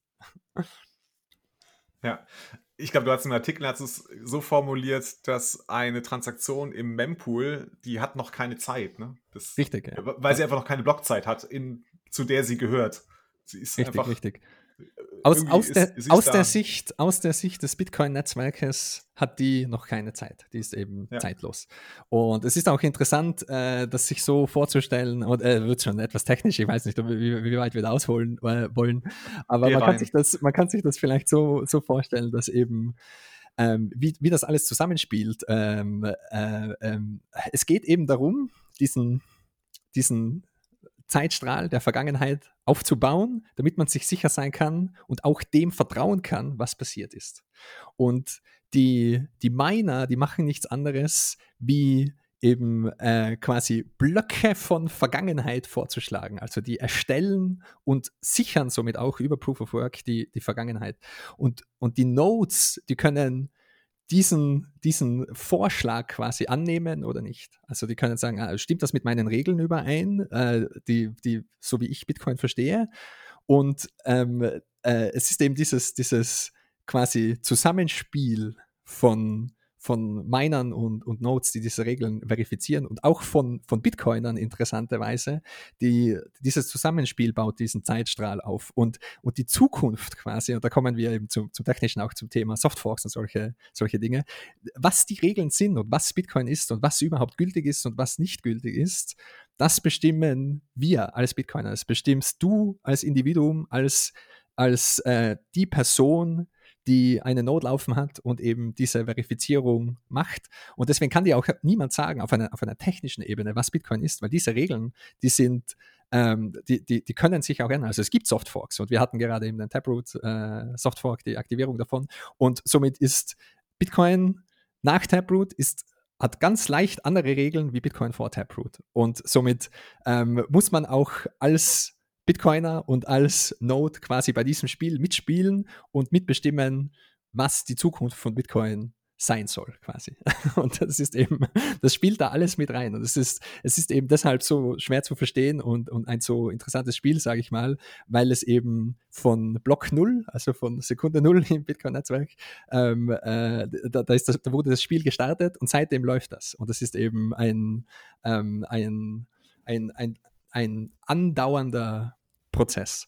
Und äh, da kommen wir dann zum, zum nächsten Punkt, der noch äh, extrem wichtig ist. Und zwar ist es äh, die Kopplung an, an unsere Zeit. Und darum können wir auch mit der Blockzeit äh, zu einem gewissen Grad auch sagen, äh, also wenn man jetzt eben beim Podcast zum Beispiel am Anfang die Blockzeit erwähnt, dann weiß man ziemlich genau, wann dieser Podcast aufgenommen wurde, in einem 10-Minuten-Fenster. Und es geht eben bei Bitcoin darum, die, die Bitcoin-interne Zeit mit unserer menschlichen Zeit zu verkoppeln.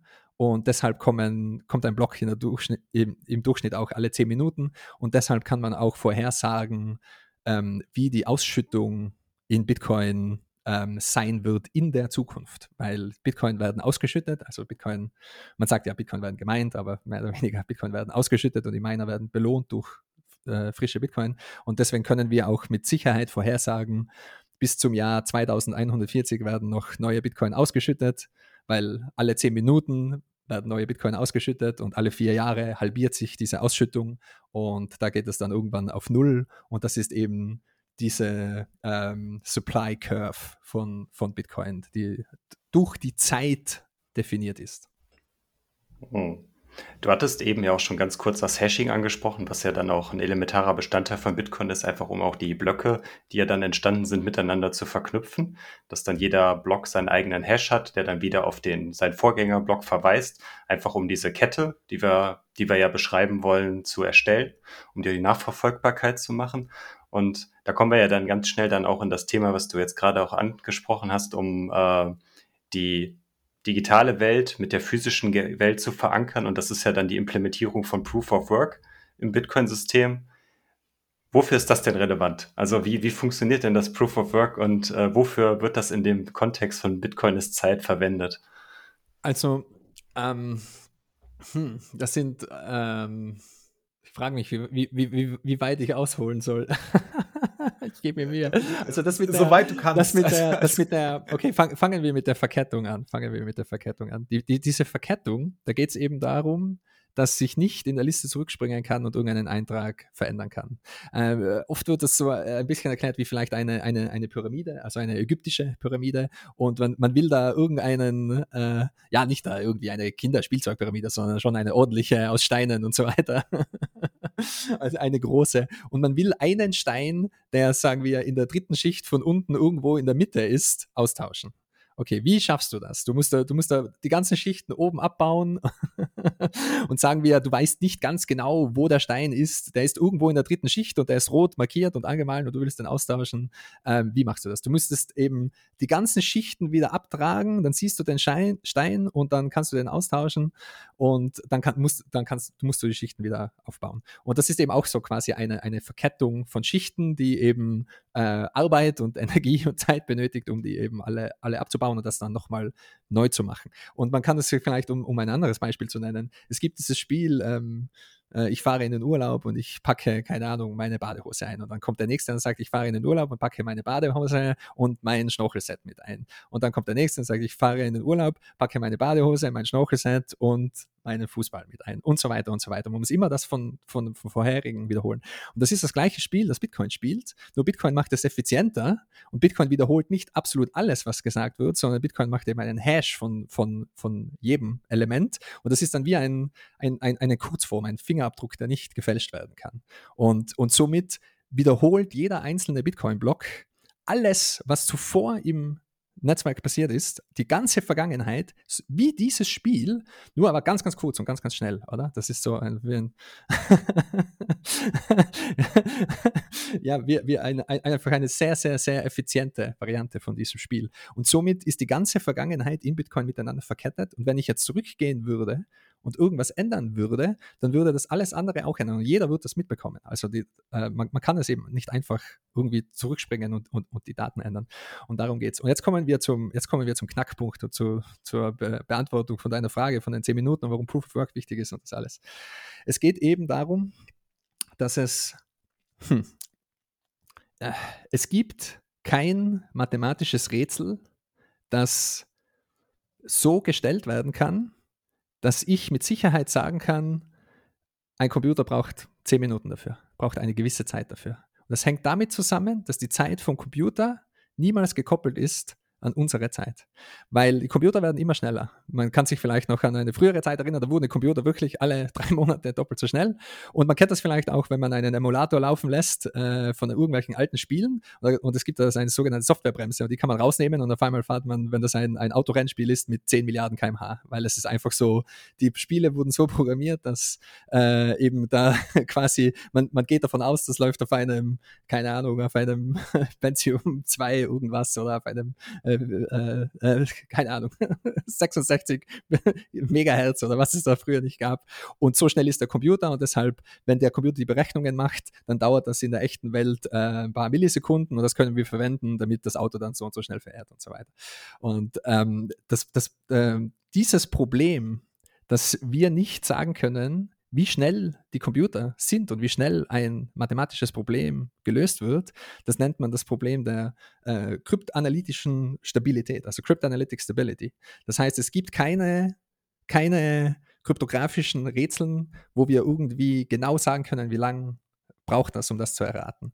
Es gibt immer nur so quasi ähm, die jetzige Kryptographie, die baut darauf auf, dass wir Rätsel verwenden, ein Rätsel. Also wir verwenden so große Zahlen, dass sogar wenn du den perfekten Computer bauen würdest, der im Universum existieren kann, sagen wir, wir, wir, nehmen, wir nehmen unsere ganze Erde und wandeln sie um in Silizium und bauen den perfektesten Computer, sodass ein Siliziumatom ein Bit darstellt und alles ist thermodynamisch absolut perfekt und wir brauchen keine Kühlung und, und wir müssen um, um, um uns die ganzen Dinge überhaupt keine Sorgen machen und wir bauen eine Dyson-Sphäre um unsere Sonne und nehmen die ganzen Energie und füttern die in den Computer rein.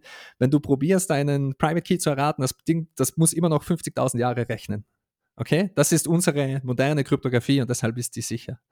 Und, und wir können aber keine Rätsel machen, keine mathematischen Rätsel erschaffen, wo wir sagen können, okay, äh, wir wissen ungefähr, wie schnell ein paar Computer sind oder ein Computer ist und so. Und wenn der jetzt rechnet, dann braucht das eben zwei Minuten oder fünf Minuten oder zehn Minuten oder was auch immer. Nein, weil dann kommt irgendein Angreifer her, schließt 50.000 Computer zusammen oder baut spezielle Supercomputer und auf einmal löst er das Rätsel in 0,1 Millisekunden und ist drin und hat ein, hat ein Rätsel geknackt. Es geht um das, um, um das Problem der kryptoanalytischen Stabilität. Also es geht um diese Zeitstabilität. Und da kommt Proof of Work mit dem Difficulty Adjustment ins Spiel, weil das hat äh, Satoshi auch erkannt, dass das gilt, dass das, das ist das Problem, was es zu lösen gibt. Und an diesem Problem übrigens hat sich Nick Sabo äh, äh, die Zähne ausgebissen. Also der, der, der war sehr nah an der Lösung von Bitcoin und hat es aber nicht geschafft, das kryptoanalytische Problem zu lösen und hatte Ideen, hatte verschiedene Ideen, die dann irgendwie nie funktioniert haben und geht davon aus, falls das jemals gelöst worden würde, dann könnte man so etwas wie Bitcoin machen. Ähm, äh, aber er hat es eben nie geschafft, dieses Problem zu lösen. Du spielst hier auf Bitgold von Nick Sabo an. Genau, ja, in seinem, ja, in seinem okay, Design ja. ist dann so quasi, und wenn man das Problem der, dieser Stabilität lösen könnte, quasi, dann könnte man es so und so machen und so weiter. Und ähm, Bitcoin funktioniert etwas anders als, als Bitgold und das Difficulty Adjustment, da geht es eben nur darum, das kryptografische Problem stabil zu halten. Um, um das geht es. Und deshalb alle 2016 Blocks schaut, schaut Bitcoin nach, okay, wie viele Computer im System haben mitgeholfen, das Problem äh, zu lösen? Wie, wie, wie, wie schnell waren die bei der Lösung? Und wenn sie zu schnell waren, dann wird das Problem etwas schwerer gemacht. Und wenn sie zu langsam waren, dann wird das Problem etwas leichter gemacht. Und somit, egal wie viele Computer da mitrechnen und mithelfen, die Zeit, die, die sie dafür brauchen, bleibt immer gleich. Und deswegen kommen die Blöcke alle zehn Minuten. Und, und auf das kann man alles andere aufbauen. Und das muss auch zu einem gewissen Grad so funktionieren, weil stell dir vor, wir hätten das nicht, dann wären jetzt schon, schon seit langem alle Bitcoins gemeint.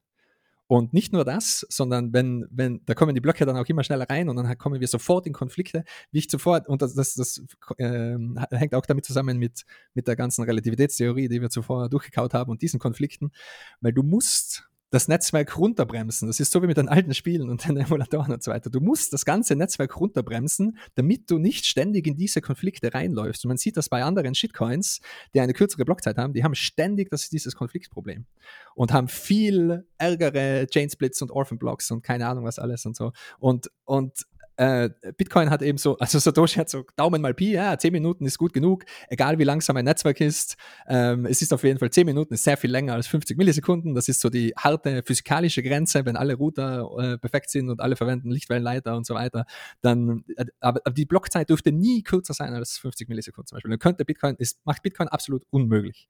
Und um eben sicher zu gehen, dass eben auch Leute mit schlechter Verbindung und solchen, solchen Dingen äh, äh, zu einem Konsensus finden können, äh, Daumen mal Pi, 10 Minuten, 5 Minuten hätte vielleicht auch funktioniert, 20 Minuten ist vielleicht etwas lang und 10 Minuten passt, das reicht. Und das ganze Bitcoin-Netzwerk bremst sich eben selbst runter, dass dieser, dieser, das Ticken dieser Uhr, jeder einzelne Tick braucht so im Schnitt immer 10 Minuten. Und, und das ist eben ähm, quasi auch Teil der Sicherheit von Bitcoin, weil das dieses, dieses kryptografische Problem sozusagen ähm, äh, sichert die Vergangenheit auch mit ab. Und somit kann man auch sagen, die ganze Energie, die ins Bitcoin-Netzwerk reinfließt, die schützt eben alle Bitcoin. Die baut eben dieses Schutzschild auf, dieses Schutzschild, das aus Energie, aus kryptografischer Energie besteht und schützt äh, eben die Wallets aller. Und das schützt aber nur das UTXO-Set, das schützt nur den, den publiken Teil ähm, von Bitcoin. Dein Private Key, der ist anders geschützt. Der Pri Private Key ist ähm, äh, geheime Information, den musst du selbst beschützen auch, den musst du geheim halten. Und dieser Private Key, der kann eben, wie zuvor mit Dyson-Sphäre und so weiter und perfekter Computer, der kann, der kann nicht geknackt werden, das kann man quasi so sagen. Also das ist eine physikalische Gegebenheit. Und da ist aber für den Schutz der ähm, der publiken Information, der öffentlichen Information keinen Private Key geben kann, der eben für diesen Schutz verantwortlich ist, weil sonst hätten wir ja wieder eine zentrale Instanz, muss der Schutz in der öffentlichen Information sein. Und das, das funktioniert nur über Proof of Work. Du, du schaust dir die Daten an in Bitcoin, du schaust auf einen, einen Blockheader und du siehst, okay, so und so viele Nullen stehen da vorne dran. Das heißt, es ist, es gibt nur eine gewisse Wahrscheinlichkeit, das, es müssen gewisse Dinge passiert sein in der echten Welt, damit diese Zahl überhaupt entstanden ist. Und da hat niemand geschwindelt, weil da müssen ganz viele ASICs ganz schön lang die Runde machen und Zahlen raten, damit diese Zahl überhaupt entsteht. Und deshalb kann das jeder publik verifizieren, ohne irgendeine geheime Information. Der, der, der, der, der, die, der Beweis liegt im Outcome von Proof of Work. Und deshalb in, meinen, in meinem allerersten Artikel, den ich über Bitcoin geschrieben habe, äh, da, da ging es um Proof of Work und da habe ich es verglichen mit einer, mit einer Marmorstatue. Wenn du, wenn du quasi, äh, wenn du den, den, den David siehst, der aus, aus dem Marmor geschlagen wurde. Mhm. Du schaust dir das an und du weißt, okay, fuck, das war verdammt viel Arbeit.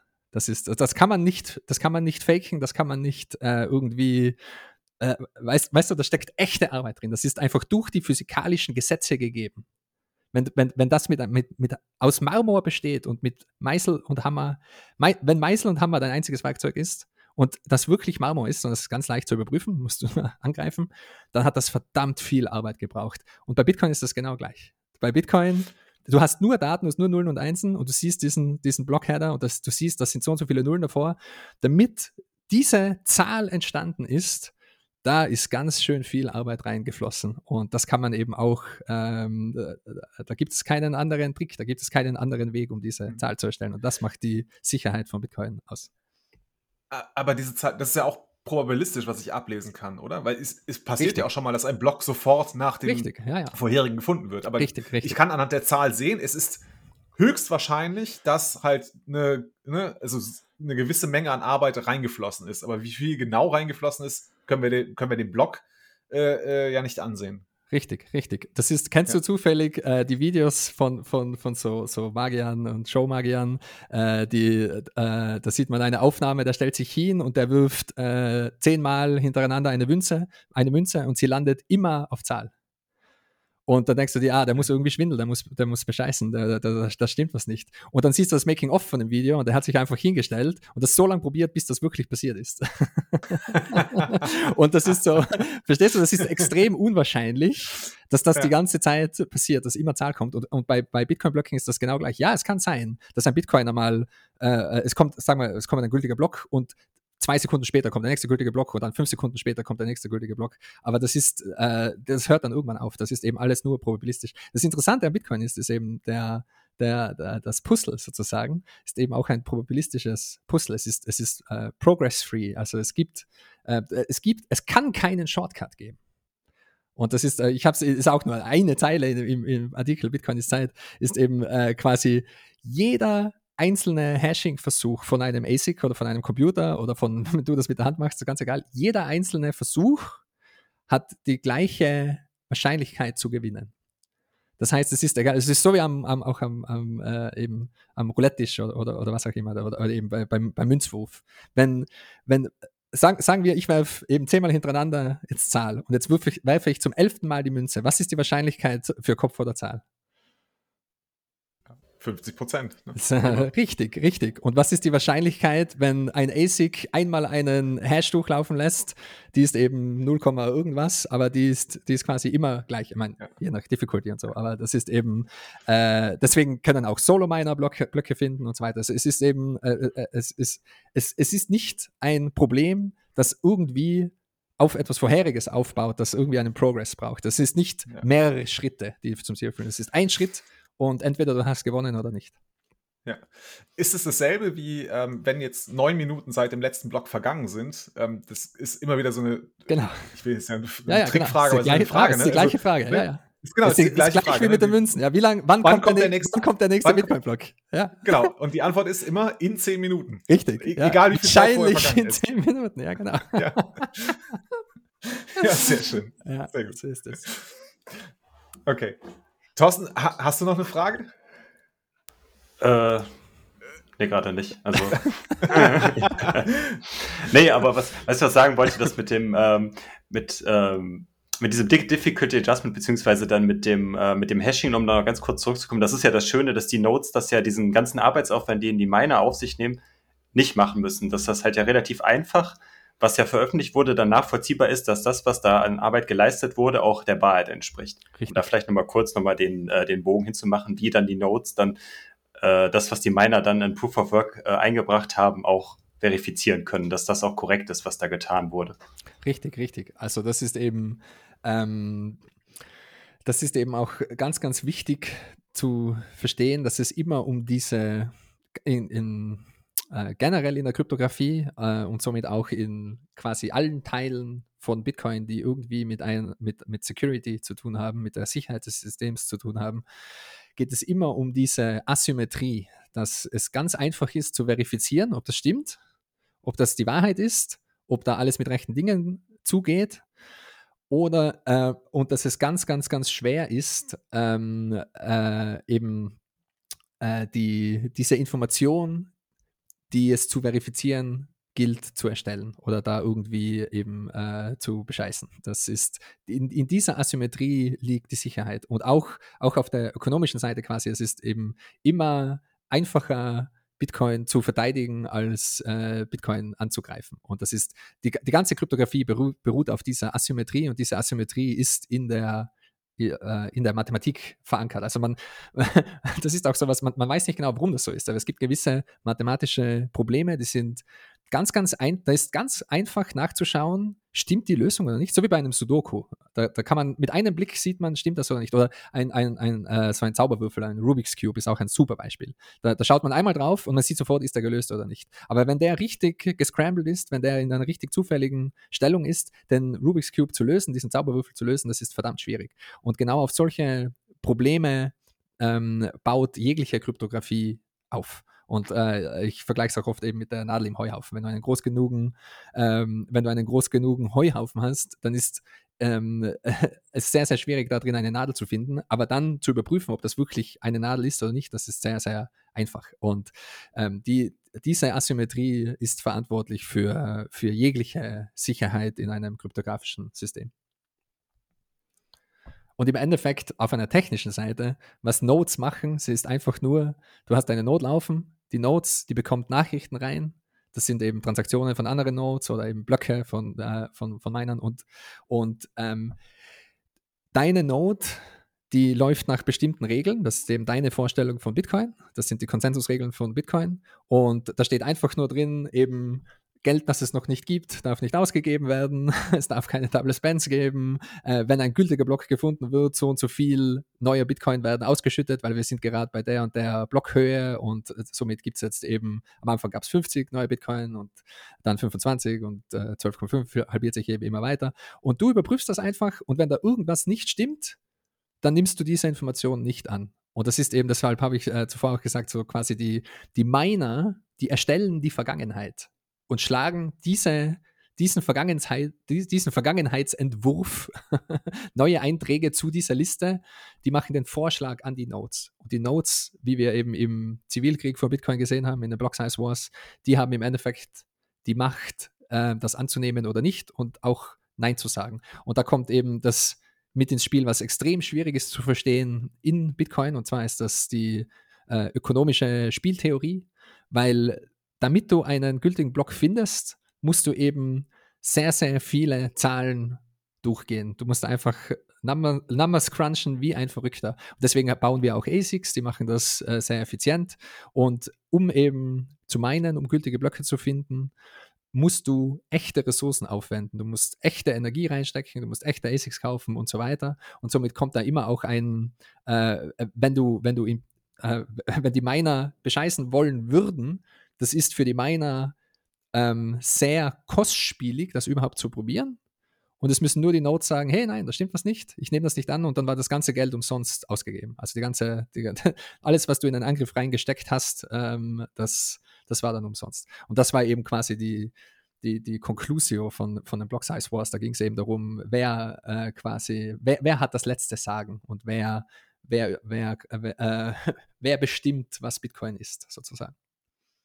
Mhm. Ähm, da kann ich auch also ganz kurz nochmal einen Verweis. Wir haben auch über dieses Thema Hashing und wie, wie das alles so funktioniert, hatten wir in unserer Buchbesprechung von Grocking Bitcoin auch nochmal gesprochen. Also deswegen müssen wir jetzt auch nicht so tief in die technischen Details ein, eintauchen. Also wer da nochmal nachhören möchte, der kann sich gerne unsere Buchclub-Besprechung von Grocking Bitcoin vom Kalle Rosenbaum anhören.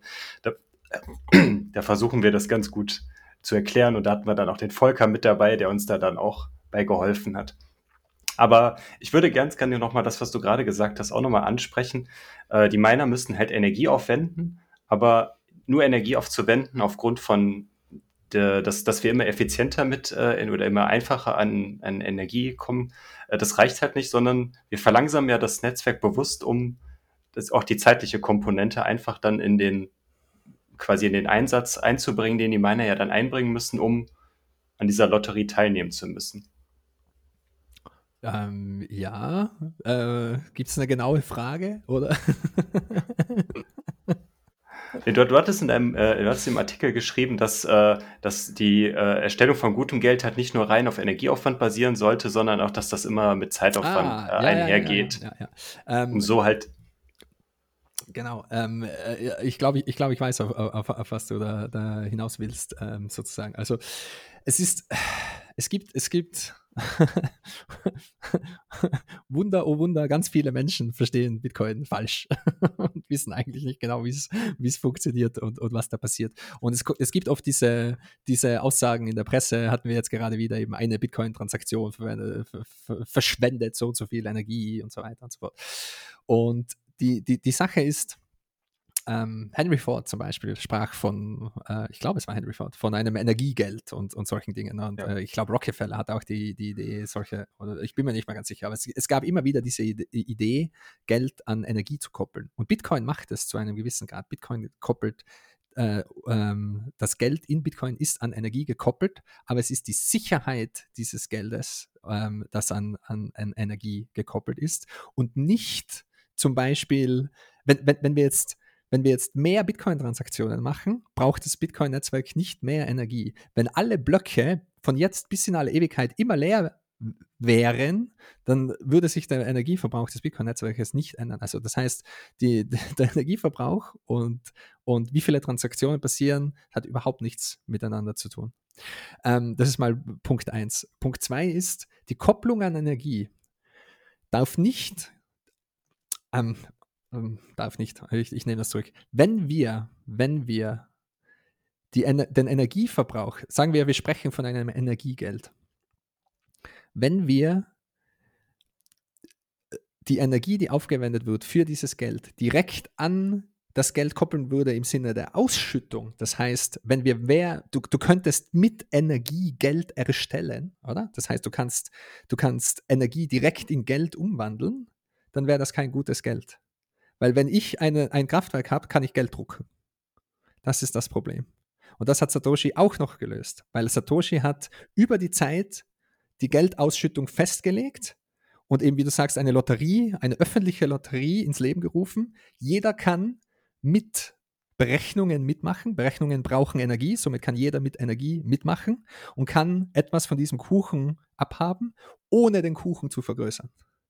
Das heißt, du kannst teilhaben an dieser Ausschüttung. Du bekommst, ja, ähm, ich, ich schreibe ja gerade an diesen Sachen und ich, ich habe es ich so formuliert, ähm, so wie bei Gold auch. Gold ist in der Erde vergraben. Wenn du nach Gold gräbst, erzeugst du nicht mehr Gold. Das ganze Gold existiert schon auf der Erde und Gold wird auch nicht mehr auf der Erde. Das ganze Gold existiert schon und Gold, Goldminer, die graben das einfach aus der Erde raus. Die machen nicht mehr Gold. Die, die holen das nur raus. Bitcoin, die 21 Millionen Bitcoin, die gibt es schon. Die sind nur versteckt im mathematischen Raum. Die sind vergraben im mathematischen Raum wir wissen, wie dieser mathematische Raum aussieht. Wir wissen, was wir machen müssen. Wir wissen, bis zum Jahr 2140 werden Bitcoin ausgeschüttet und es wird nur so und so viele Bitcoin geben. Wir wissen die Anzahl der Satoshis, die, die, die es geben wird, außer sie gehen natürlich verloren, werden verbrannt und so weiter und so fort. Aber so funktioniert das und als Miner kann ich da mitmachen und kann eben einfach graben, anzufangen zu graben und kann, kann Satoshis schürfen. Aber ich mache damit nicht mehr Satoshis und deswegen ist der Energieverbrauch auch nicht mit der Ausschüttung gekoppelt. Also man kann nicht, man kann nicht Energie direkt in Satoshis umwandeln. Wenn man das könnte, könnte man mit Energie Geld drucken, auch in Bitcoin. Und das ist ja nicht der Fall, das wollen wir nicht haben. Deswegen steht auch, dadurch, dass es an die Zeit gekoppelt ist, ähm, habe ich auch verwiesen auf das Buch ähm, äh, ähm, äh, puh, der Final, Re no, wie heißt's? Irgendwas mit Resource, Our Final Resource, Our Most Scarcest Resource, irgend sowas in der Richtung heißt das Buch. Wie gesagt, das ist schon sehr spät. ist, in, ist im Artikel drin? Also es, dann, es, dann schreiben ja, wir es raus in, dem, uh, in The Ultimate Resource, The Ultimate Resource, so heißt es, ist mir ah, okay. jetzt noch eingefallen. Ja. Uh, Julian Simon hat das geschrieben, das Buch The Ultimate Resource. Und da geht es eben darum, und Seyfedin spricht da auch, auch oft davon, äh, nichts ist wirklich endlich, weil äh, es gibt eben relativ viel Gold auf der Erde, vor allem in tieferen Schichten und so. Und wir wir könnten, wenn wir nur wollen würden, den Gold Supply auf der Erde sofort verdoppeln. Wir können auch Asteroid Minen anfangen. Wir müssen nur Zeit aufwenden. Wir müssen nur Zeit und Energie aufwenden. Dann können wir von allem mehr machen. Außer von Bitcoin. Egal wie viel Zeit und Energie wir aufwenden, wir können nicht mehr Bitcoin machen, weil Bitcoin sind eben im mathematischen Raum des Protokolls vordefiniert und deshalb können wir auch sagen, 21 Millionen, niemals mehr. Und das unterscheidet ja dann auch dann diese, äh, diese Eleganz von dem Difficulty Adjustment daher auch dann der große Unterschied zum Goldmining, weil wenn der Goldpreis steigt zum Beispiel, kommen ja immer mehr Miner prinzipiell, also Goldminer auf den Markt, die dann anfangen, irgendwelche, in Anführungszeichen, vielleicht bei einem günstigen Goldpreis unrentablen Goldvorkommen zu erschließen. Das funktioniert beim Bitcoin-Mining ja einfach nicht, weil je mehr Leute oder je mehr Miner in den Markt reinkommen, wir bleiben trotzdem bei im Durchschnitt 10 äh, ein Block pro zehn Minuten. Mhm. Und deshalb, deshalb ist auch dadurch, dass äh, Bitcoin eben keine, keinen elastischen Supply hat, äh, kann auch nur der Preis reagieren. Du kannst nicht wenn du mehr meinst, kommen nicht mehr Bitcoin aus der Erde raus, sozusagen. Das ist, das bleibt immer gleich. wir, wir wissen, wie viel Bitcoin kommen werden. Und somit kann sich nur der Preis anpassen, weil eben, äh, wenn sich der Demand anpasst, äh, es gibt nur Demand Supply, bestimmten Preis und äh, Angebot und Nachfrage. Und äh, wir können eben das Angebot von Bitcoin nicht erweitern. Die Nachfrage, die ändert sich und somit geht es mit dem Preis rauf und runter. Aber wenn man weit genug rauszoomt, nur nach rechts und nach oben. Sehr gut. Ich weiß gar nicht, wir sind schon relativ lang unterwegs, oder? Und auch auf einer sehr, sehr hohen Flughöhe wahrscheinlich. Ähm, lass uns mal wieder langsam so in den Landeanflug gehen und dann zu Ende kommen. Ähm, Vielleicht noch abschließend, äh, weil es gerade so, so, so, so gut als quasi ab, abrundendes äh, Kommentar reinpasst. Ich habe eben erwähnt, dass, äh, dass äh, das Problem der Zeitbestimmung in einem dezentralen Netzwerk eines der Hauptprobleme war, eines der zwei Hauptprobleme war von allen vorherigen Versuchen von äh, eben digitalem Geld. Das zweite Problem war das Problem der Ausschüttung. Wer bestimmt, wer wie viel Geld bekommt? Und dieses Ausschüttungsproblem, also das ist eben auch äh, Hayek hat darüber geschrieben, the, the Control and Issuance of Money, also das Money Issuance Problem, wer bekommt das Geld, wer darf es drucken und wenn wir ein neues System, wenn wir ein neues System erfinden, wie schaffen wir das, diese Geldeinheiten fair und gleichmäßig zu verteilen? Bei Gold da hat das die Physik übernommen. Es eben die physikalischen Prozesse von Sterne und Supernovae und wie die alle explodieren und dann die Elemente und die, die fallen dann alle zusammen in, ein, in unser Solarsystem und auf der Erde und so weiter und so fort. Und Gold ist dann gleichmäßig mehr oder weniger verteilt auf der Erde und vergraben und selten und äh, man muss es dann nur finden. Und deshalb haben wir Gold auch als Geld verwendet, weil es eben quasi fair war. Und ähm, Satoshi hat beide Probleme mit eben mit dem Proof of Work Difficulty Adjustment gelöst. Und das ist eben die, die, die Secret Source, die, die, der, die geheime Zutat, die ähm, äh, alles irgendwie dann diese Maschinerie antreibt und warum das alles überhaupt funktioniert. Also das ist schon der, der ja, der, ein, ein ganz ein genialer Kleister, der das alles zusammenhält. Sehr schön. Ich glaube, damit äh, wollen wir es zu Ende gehen lassen. Das war auf jeden Fall eine sehr, sehr gute Zusammenfassung nochmal oder ein gutes Schlusswort nochmal. Ähm, dann äh, heißt es, glaube ich, für uns, wir verabschieden uns. Ähm, ja, wie immer, folgt uns, bewertet uns auf äh, den gängigen Plattformen. Ähm, hört uns auch gerne über Podcasting 2.0 Plattformen, wie zum Beispiel bei Breeze. Äh, lasst uns ein paar Satz da, wenn euch der Content gefällt, den wir hier produzieren. Boost. Boost, genau, sehr gut. Drückt auf den Boost-Knopf. Ähm, wir werden demnächst auch, äh, ich glaube, das können wir einfach mal ankündigen, oder? Wir wollen demnächst mal ähm, äh, äh, Helipad bei uns äh, ans Laufen bringen und äh, würden dann gerne ausrufen, wenn ihr auf den Boost-Button drückt und uns eine kleine Nachricht da lasst, dann würden wir die hier auch im Podcast vorlesen. Mal Sehr schauen, nice. wie das funktioniert. Sehr nice. Wir, wir haben schon so einiges mit, mit Boostograms äh, gemacht und Adam Curry ist da ja auch federführend. Also sehr, ja. sehr, sehr spaßige Angelegenheit wir müssen es erst noch ans Laufen kriegen. Aber äh, wir sind da auf jeden Fall dran. Ich glaube, also die Lösung, mit der sind wir schon vertraut. Jetzt äh, gucken wir mal, wie wir es umgesetzt kriegen. Spoiler Alert, das wird alles sehr bald sehr viel einfacher. Also. Ah, okay. hoffentlich, hoffentlich. Sehr, gut zu wissen. Sehr schön. Okay, dann ähm, sage ich, äh, ach so, genau, bevor wir es vergessen, ähm, wenn euch diese, äh, wenn euch jetzt interessiert, worüber hat der Gigi jetzt eigentlich im Detail geschrieben, ihr könnt zum einen natürlich den Artikel lesen, aber äh, nochmal der Hinweis auf äh, die Lesung in der Bitcoin-Bibliothek durch unseren lieben Kollegen Chris. Ansonsten sage ich vielen Dank, Gigi. Schön, dass du dabei warst. Ja, danke, danke vielmals. Danke für die Einladung.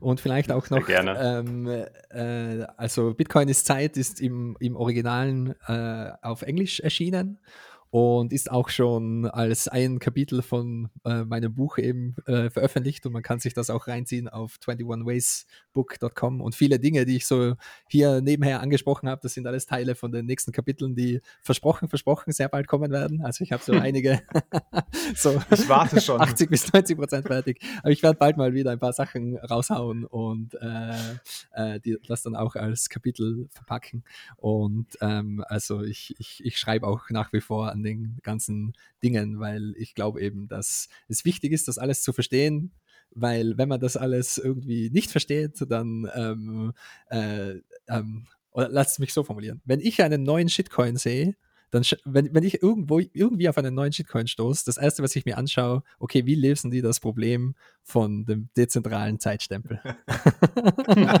das ist nämlich ein schwieriges Problem, das es zu lösen gibt. Ja. Und entweder ist irgendwo versteckt dann doch Proof of Work drin, oder es gibt irgendwo einen zentralen Server, der sagt, okay, das war die Zeit, oder es gibt eben irgendwo so vier, fünf Supernodes oder irgendwelche Leute mit irgendwelchen Key Keys, die dann sagen können, okay, wir signieren jetzt einfach diese Blöcke und sagen, das ist die Wahrheit. Und, mhm. und deshalb, deshalb gibt es Shitcoins und es gibt Bitcoin, weil es gibt meiner Meinung nach nur eine Lösung von, von diesen Problemen und das ist Difficulty Adjusted Proof of Work. Super. Werden wir auf jeden Fall alles auch verlinken, dann für die Leute, die dann nochmal dann ins Deep, in den Deep Dive in deine Artikel oder dann den, das, was du sonst alles so noch veröffentlichst, reingehen wollen. Wunderbar, falls der Kopf noch nicht genug raucht. genau. Gut, dann heißt es wie immer, focus on the signal, not on the noise. Bis bald. Ciao, ciao. Schönen Abend. Ciao.